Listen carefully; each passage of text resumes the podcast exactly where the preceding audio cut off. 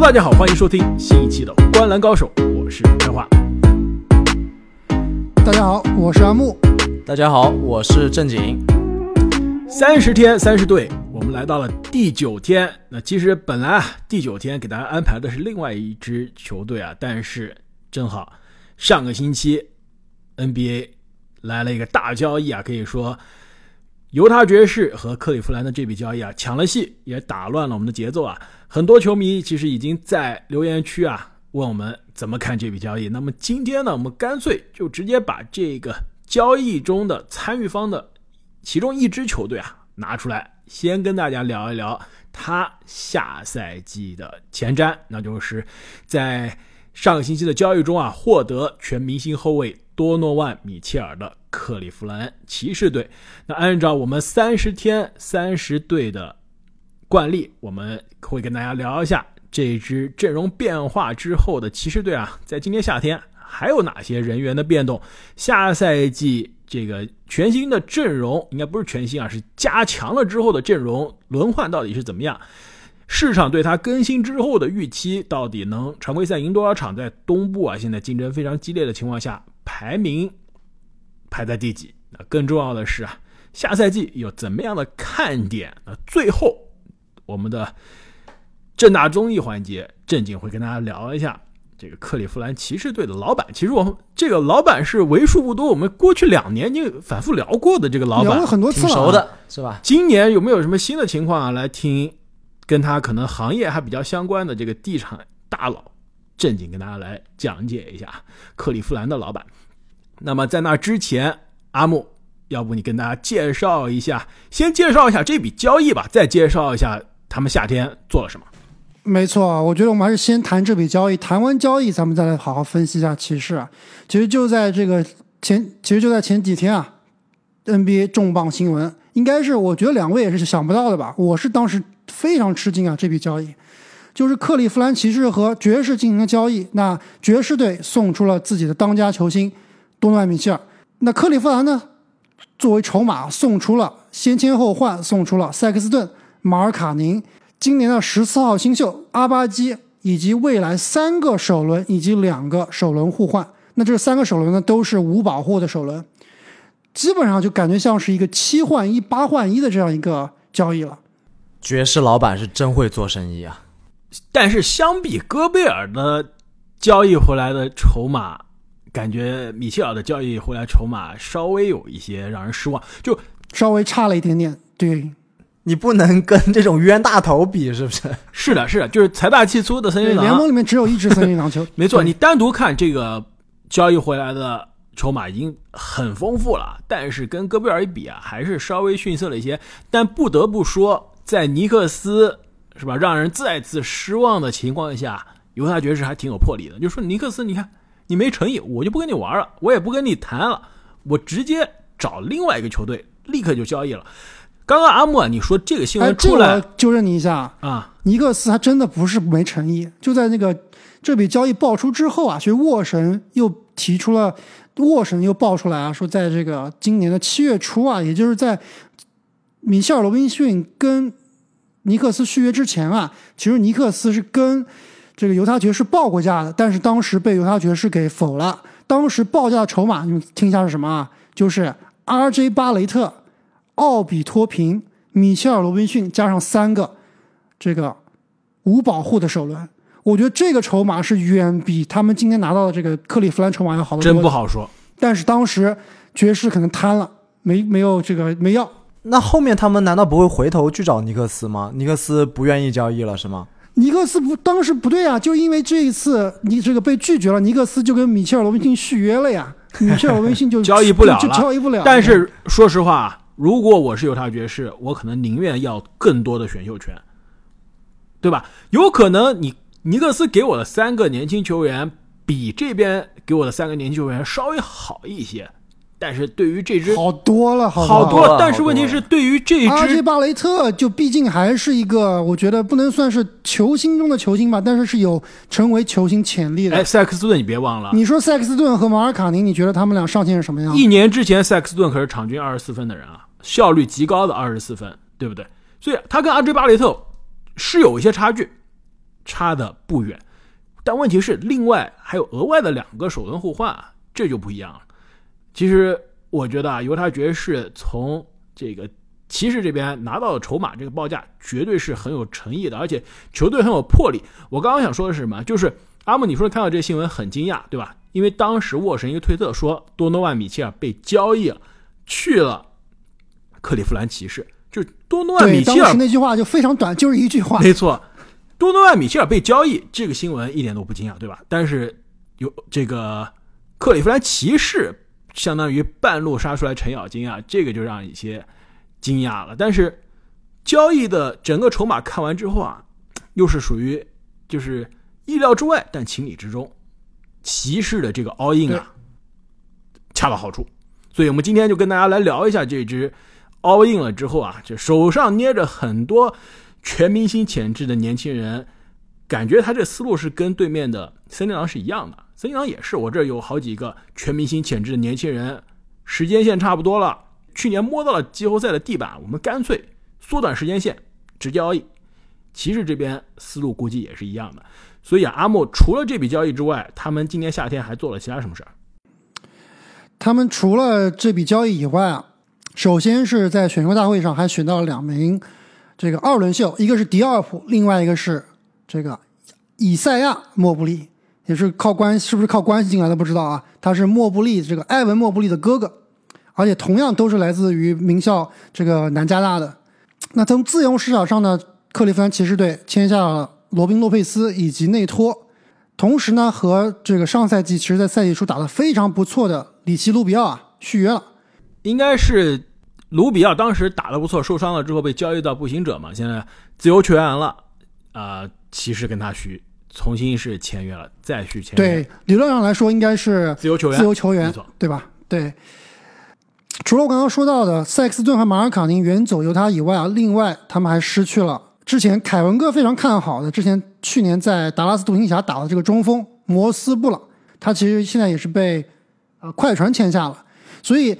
经过了这么多的复杂的操作以后，我们来看一下下赛季骑士队的首发阵容：后场双全明星加兰德、米切尔；前场奥克罗、莫布利以及阿伦。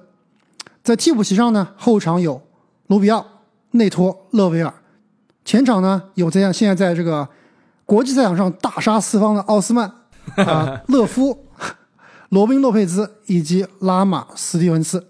那。拉斯维加斯啊，在这个交易之前，其实我们已经做好功课了。当时我记得拉斯维加斯给出来的这个胜场数是四十一点五场，应该是排在联盟的西东部的第九名。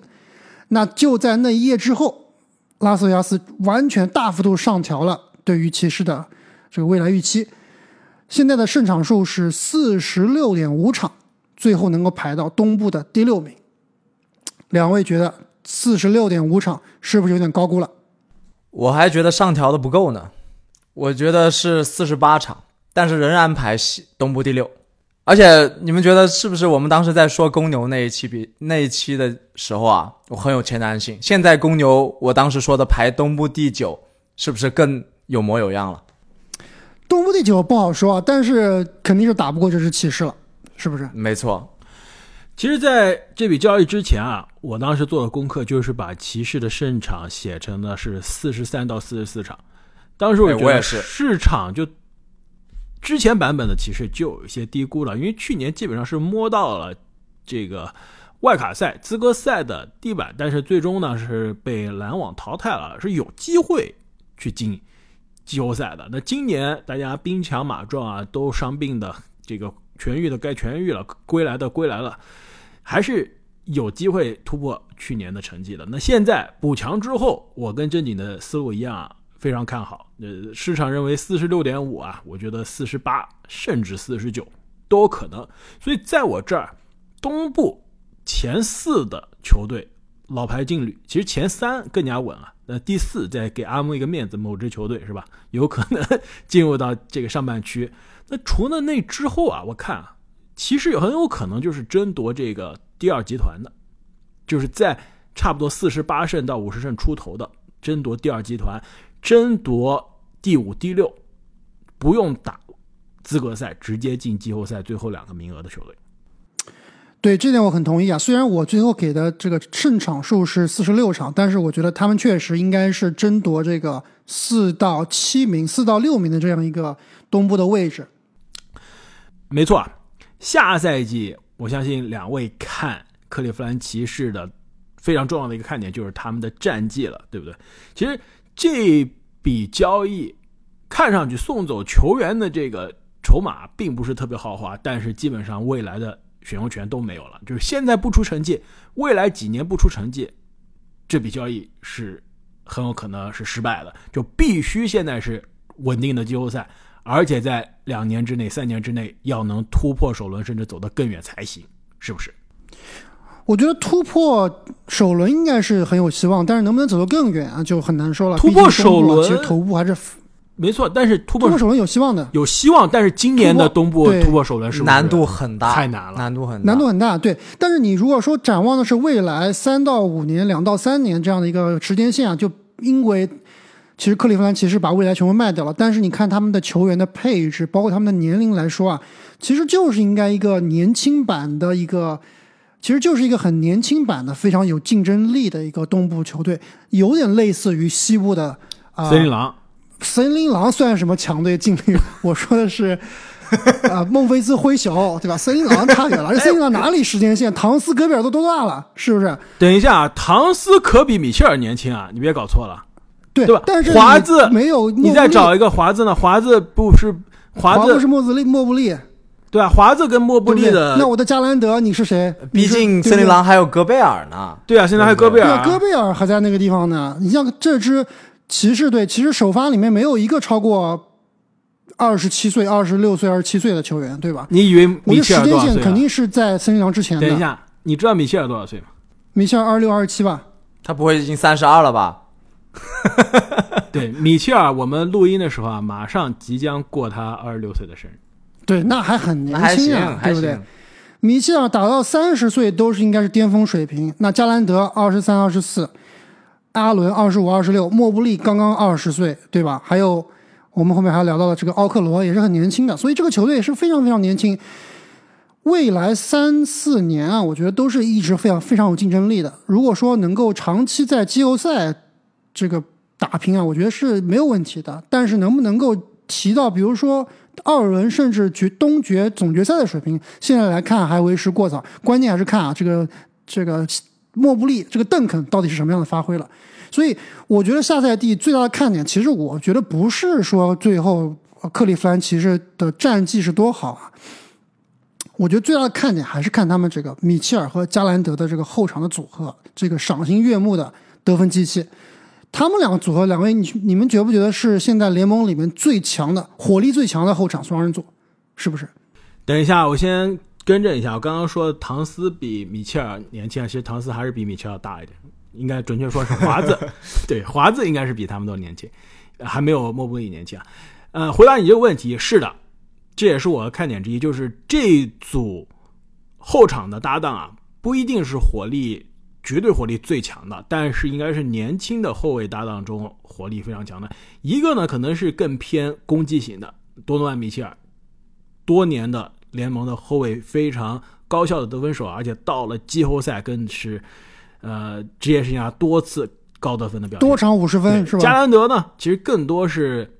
偏这个侧动，但是让自己非要来得分啊！尤其去年，呃，赛季的后半段，为了球队能进季后赛，也是多场高得分的表现，所以火力是在那儿。但是问题啊，这两个人很有可能要复制之前的另外一个火力很足的后场双强，类似的问题。我不同意，我觉得这两个人打法和那两个人打法是完全不一样的。我的意思是，这两个人的弱点。对，这样的弱点跟那样的弱点是很像，这就是问题。火力强不一样的，但是防守弱怎么办？是的，确实是这样子。但是我觉得，其实你刚才多次聊到森林狼，就是类比类比这个骑士啊，很有魄力，像森林狼一样。但是我觉得骑士这笔交易，我是看得懂的，我是知道，我是预有预期，他们这个球队来了米切尔以后会怎么样的？因为其实上赛季我们看他这个球队啊。他们其实最缺的就是一个在关键时刻有应解能力的球员，就除了杰兰德以外。所以你看他下赛上赛季在赛季中的操作，交易来了勒维尔，其实就是完全需要其实就是完全一样的意思，就是需要勒维尔能够在关键时刻能够这个自主进攻能力能体现出来。但是，对吧？我们都知道勒维尔其实现在的水平已经不是，或者说从来就没有达到过我们预期的，说是能够在关键时刻变成一个非常可靠得分点的。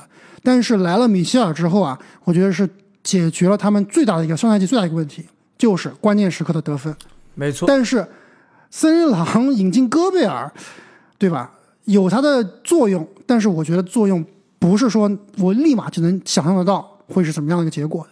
没错啊，其实如果我们不去考虑季后赛的话，就光看刚刚开花给这一支骑士安排的任务里面，这个常规赛，这个场能不能稳定的季后赛，我觉得这个目标其实应该是很容很很有希望达成，不难达成的。对，因为你想米切尔加一个防守型的内线，这种组合的常规赛战绩已经证明过了。你再别说他是两个很厉害、机动性很好的防守型内线，还加上一个指挥官，对吧？这样的一个配置，我认为常规赛应该问题不大。但你别忘了，之前米切尔身边的除了戈贝尔之外的帮手也不差，对吧？要不然爵士能西部第一嘛？对，有麦克康利这样的对吧？有全明星康利，对吧？至少那一年全明星 宝藏大爷，你认真的吗？开花，对吧？这个博扬博格达诺维奇给你场均二十分，也有火力在。同时呢，球队当时还有两个最佳第六人级别的乔丹克拉克森以及英格斯，同时还有个防守不错的罗伊斯奥尼尔。其实球队阵容并不差，不是说呃米切尔身边只有戈贝尔，对吧？你说的没错，所以最后爵士的战绩也是不差呀，也是多年这个常规季后赛的劲旅啊，只是不能够更进一步嘛。我觉得这支骑士队会有同样的问题的。你说他的一共，他你说他这个来了米切尔以后一一定能够冲进东决吗？我现在是看不到的。但是这个常规赛的战绩绝对有保障。对他打东部上半区的球队还是比较难的。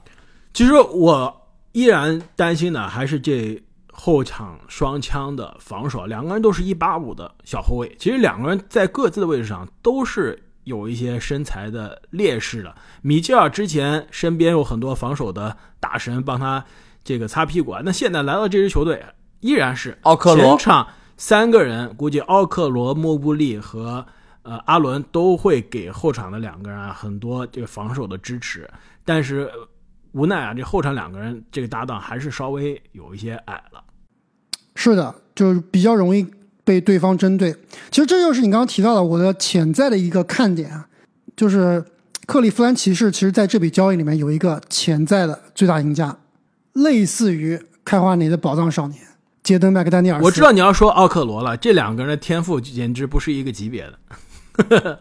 嗯现在来看，确实奥克罗天赋要差迈克尔丹尼尔斯不少，但是不得不说，这笔交易之后，奥克罗在这个球队的作用以及这个上场时间啊，是绝对的非常有保证的。没没有他没外线没人防守了。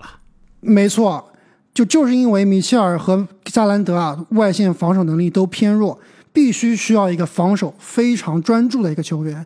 就我之前听比尔西蒙斯博客啊，他他就说开玩笑说说这个今年夏天啊，在这个交易之后，可能骑士队的总经理啊或者教练啊要找奥克罗谈话了，就说啊，这个奥克罗啊，你下个赛季你不要想了，我们球队不会为你在进攻端制造制造任何一个进攻战术，你的任务呢就是锁死对面这个最好的一到三号位的球员，然后你每天今年夏天啊，每天在家里面给我练定点三分球，你就是下赛季就这么打了，功能是非常非常明确。现在但是除了这个后场两个小后卫的防守问题啊，其实我有一个更担心的一个大问题，而且呢，也是接着刚刚说到奥克罗，奥克罗确实是受益了，但是啊，米切尔的到来，我非常担心会影响到莫布里和加兰德的这个发展，因为这两个人其实是冉冉上升的两个新星啊。米切尔的到来绝对会占有他们两个人的球权的。我们其之前一直说米切尔就是有这种球霸的属性啊，不喜欢给戈贝尔传球。那其实他到底有多占球权？我去查了一下，他的这么几年的常规赛球员的使用率，这个 usage 百分之三十一点五，你们猜一猜这个使用率放在历史里面能排第几？历史你说过去四年平均吗？还是所有就是如果米切尔单赛季四十百分之四十一，真的是31.5不算什么？对啊，三十一点五，我觉得也不算什么呀。你看看哈平均登那几年的平均的，就是他职业生涯平均的。啊，职业生涯平均三十一，没错是吧？那确实还是挺高的，应该是历史前二十。我跟你们说，排到历史的第七名，夸不夸张？所以他的到来啊，绝对会占有这个另外两个人的使用率的。而且你们，我让你们猜一猜吧，排在米切尔前面的六个人都有谁？排名第一的，你们绝对想不到。第一威斯布鲁克，不对，排名第一啊，恩比德。我跟你说，哈登没进前十，对他应该是因为是这个当年雷霆打早期的那么几年，对对对把他拉下来了平均值。排名第二，迈克尔乔丹；排名第三是刚刚阿木提到的威斯布鲁克；排名第四，科比；第五，艾弗森；第六，詹姆斯。然后就是米多诺万、米切尔，百分之三十一点五，实际上是跟詹姆斯差不多的，非常夸张。所以克利夫兰骑士已经经历过一个这样的人了，再来一个也没事儿，我们见过。但的确肯定是球权分配会是有问题的，这肯定的。对，但你要想，米切尔他是其实花了大价钱换来的，对吧？至少是如果换算成首轮的话，应该是四到五个首轮，甚至是六个首轮了，对吧？当时我记得阿木说过啊，这个莫布利至少值五个首轮，那这么几个好苗子都要培养，最后球权到底会放到谁手里呢？很有可能两个外线双枪真的就把球权占完了呀。莫布利还有没有机会锻炼自己的进攻技巧呀？正经，其实这里也是我的一个看点，但是我的我跟你的想法不太一样啊。我觉得在这笔交易，除了最大受益者是奥克罗奥克罗以外，第二受益者就是埃文·莫布利。其实，在我看来啊，这笔交易以后，莫布利的未来的发展啊，会更平稳了，会更像他的模板蒂姆·邓肯，或者说凯文·加内特。你想象一下，前一个赛季莫布利就在后半段啊非常被关注。那在赛季结束前的一些比赛里面，其实他的状态啊是有所下滑的。我觉得某种程度上来说啊，是因为被对方有所针对的。但是下赛季来了米切尔以后，我觉得他在进攻端的压力会变得很小，我就更符合他的性格，他的一个这个身体条件的稳步发展。因为你后场太强了呀，所以我觉得很有可能莫布利在进攻端啊会被对方忽视，很有可能会闷声发大财，而且在防守端又能够更加体现他的价值。因为毕竟两个小后卫对吧，需要他去多移动来给他们擦屁股。所以我觉得从长远来看，莫布利是受益的。加兰德可能确实他的这个使用率会下降，但是我倒觉得上赛季，特别是在最后期期间的加兰德啊，他的使用率有点过多了，反倒不利于他这样球员的发展。我倒是觉得加兰德他是需要一个攻击力很强的这个后场组合啊，跟他搭配的。塞克斯顿嘛，对啊，就其实米歇尔就是一个顶配版的塞克斯顿嘛，对不对？其实防守端莫布利受益就是或者是说功作用更大，这点我毫不怀疑啊。但是进攻端，嗯、怎么说呢？我就担心他蓝领化了呀。但是不得不说啊，你加内特职业生涯一辈子，其实身边给他能有火力支持的帮手啊，真的不多，也是导致他一直到二零零七年、零八年到了凯尔特人才有机会去争夺冠军，对吧？他身边之前有过马布里，很快两个人这个斯普雷维尔，对，后面都是老年斯普雷维尔、老年的萨姆卡塞尔，真正能在他身边稍微跟年纪相仿进全明星级别的，就是射手斯德比亚克了。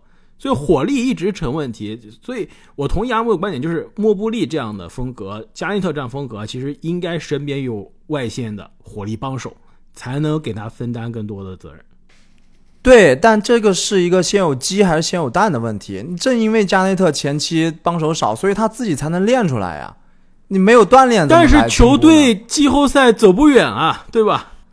不，你没练，你都没练成加内特的级别，你还谈什么走得远呢？你先变成加内特，你再去找帮手吧。你你们都曲解我的意思，你们都没听好呀。加内特是我第二选项，第一选项是邓肯呀，对不对？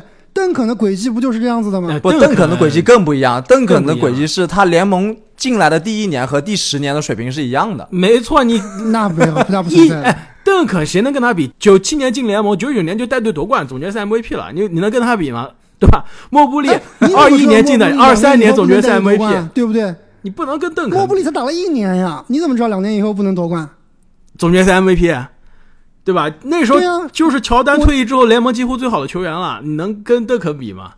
莫布利但你就看你对莫布利怎么理解了。我仍然觉得莫布利的上限是非常高的。是，正因为他上限高，所以才担忧嘛，对不对？另外一个啊，我对于克利夫兰骑士的一个担忧呢，其实我们肯定都同意啊，这个交易对于骑士的战绩是非常好的提升，但是我们还是要稍微看一下这个让人比较担心的风险的这个方面啊，就是第二阵容，这支球队第二阵容其实现在看上去是稍微有一些捉襟见肘的，对吧？因为现在第二阵容，阿阿莫尼写的这个卢比奥是控卫的替补，但是卢比奥是去年十二月底刚刚十字韧带受伤，而且是他职业生涯第二次受伤了，所以现在回来啊，我估计应该十二月，今年十二月底，明年一月初，明年一月初差不多他能回来，对吧？所以卢比奥这个现在差不多暂时用不上。唯一的现在第二阵容能上来得分的，比如说勒夫啊，奥斯曼啊，比如说勒维尔，比如说勒维奥斯尔，其实稍微都不是特别靠谱，而且呢，球队第二阵容也没有一个人去带节奏，所以第一阵容看上去，哎，有进攻的，有组织的，有防守的，第二阵容稍微实力啊，如果我们是以季后赛的球队级别来看，欠了一些火候。其实森林狼现在也有一样的问题，哎，这就是我另外一个看点，也是我当时我们说开华想要把这个骑士提前啊，我有一点点反对的，就是骑士的交易，我觉得还远没有结束，他们后面一定会补强的。就比如说顶多是小凯文勒修小补。夫这个点，对小修小补就够了呀，对吧？你补补补一些，比如说比较靠谱的三 D 啊，比较靠谱的这个后卫啊，我觉得都是可以的。其实这个替补阵容，你跟很多球队比起来，真的不算差其实已经。不差了，对如果勒维尔在这个地方已经不差了，，对，如果勒夫能换来一个更年轻的，就是跟他水平又相差不大的一个侧翼，其实这个阵容的替补阵容真的不差的。勒夫其实我估计有点难，他到期合同啊，其实球队还是希望留他这一年的，明年到期了，这个两千八百万，将近三千万的但是你有勒夫这个合同在，就有这个操作的空间，对吧？你勒夫合同不在，你就没办法操作交易。那么对于克利夫兰骑士啊，两位还有其他什么的看点？如果没有的话，我们就邀请啊正经来跟大家介绍一下克利夫兰骑士的这位传奇的老板了。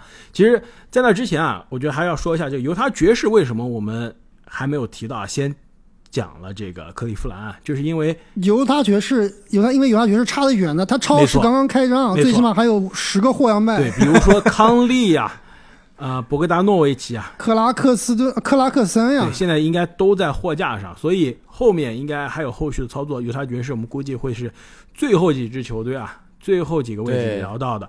所以大家想听，比如说塞克斯顿啊、马尔卡宁啊，包括这个新秀阿巴基在新的球队有什么样的影响，有什么样的发挥啊？我们到后面犹他爵士的环节那一天再跟大家细聊。我我深度怀疑啊，有真的有球迷这么想听那几个球员的。犹他爵士应该是要沉寂一到两年了，要等到选秀大会才是他们 大放异彩的时候。你别说啊，塞克斯顿，之前是有留言区有球迷说自己是塞克斯顿球迷的，所以我相信塞克斯顿还是有些人气的。马尔卡宁其实也是啊，对吧？那么帅，那正经，到你的正大综艺环节了。其实确实如两位开头所说啊，我们聊这个老板聊的比较多次了，嗯、可以稍微的回顾一下。我现在就想知道这个老板在疫情之后他的身价到底是多少，是不是仅次于鲍尔默的男人？等一下，我来看一眼。哎，好像就是好像就是第二名。好像真的是阿莫，就是我们之前也提过啊，骑士的老板他是做这个，他有很很大的一块业务是放贷的，就是做贷款的。整个疫情期间呢，很多的企业都需要贷款，遇到了难关嘛，所以他在疫情期间也是真的是挣了大钱，而且他那个贷款公司好像还上市了，所以这个身价暴涨，好像真的就是现在仅次于鲍尔默。但他离鲍尔默的距离还是非常非常的远，对，大概是十个蔡崇信的水平。哎，但是啊，这个他是做的是房贷的市场，其实现在房贷市场非常的低迷，对吧？过去疫情这几年，房住房贷款的市场非常火，随着这个房市非常的火，其实现在这个市场有些低迷了，而且他这个公司的股价，我正好也看了一下，去年就是我们第一次录这个二零二零下半年的时候录这个。十五天三十支球队的时候啊，当时它的这个股价，因为刚刚 IPO 没多久啊，是差不多在这个二十一美元每股。然后去年我们录的时候，这个去年九月份的时候，应该是最高峰时期了。其实已经跌了一些了，之前的这个这个市值有些太过于疯狂了，差不多是十六美元每股。你们猜一下，上周五收盘的时候现在是多少钱？我猜十一块六块，对，七块六毛七。所以他这个身价肯定也是有缩水一半了，对对。另外，最后我想提的一点就是这个骑士老板啊，他的自己的心路成长史，就是因为他最开始买了骑士之后啊，其实詹姆斯是给他挣了非常多的钱的。从他最开始买的三点七亿啊，到后来这克利夫兰骑士是超过了十亿的市值。当时詹姆斯第一次离开骑士的时候，其实我们都记得啊，他是写了一封公开信，对吧？对，非常不成熟的一个非常不成熟，对一个老板就根本不像一个职业的这种亿万富翁，对吧？破口大骂，有点像泼妇骂街一样的。然后呢，哎，詹姆斯回来了，而且不但回来了，还给他带来了骑士队史上的第一个总冠军，又从詹姆斯身上赚了一大笔。然后呢，其实我们就发现啊，从第二次开始他就有经验了。这个什么一人一城，什么忠诚不忠诚的，这多次伤害我都没关系，只要能给我挣钱，只要赚钱就行就行了。对，哪有真金白银香啊？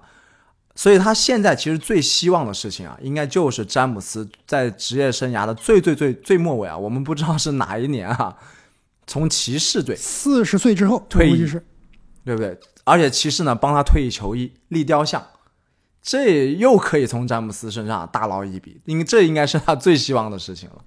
哎，其实说到这个，我我阴谋论一下，你们想一下，这个交易是不是时间又非常有意思啊？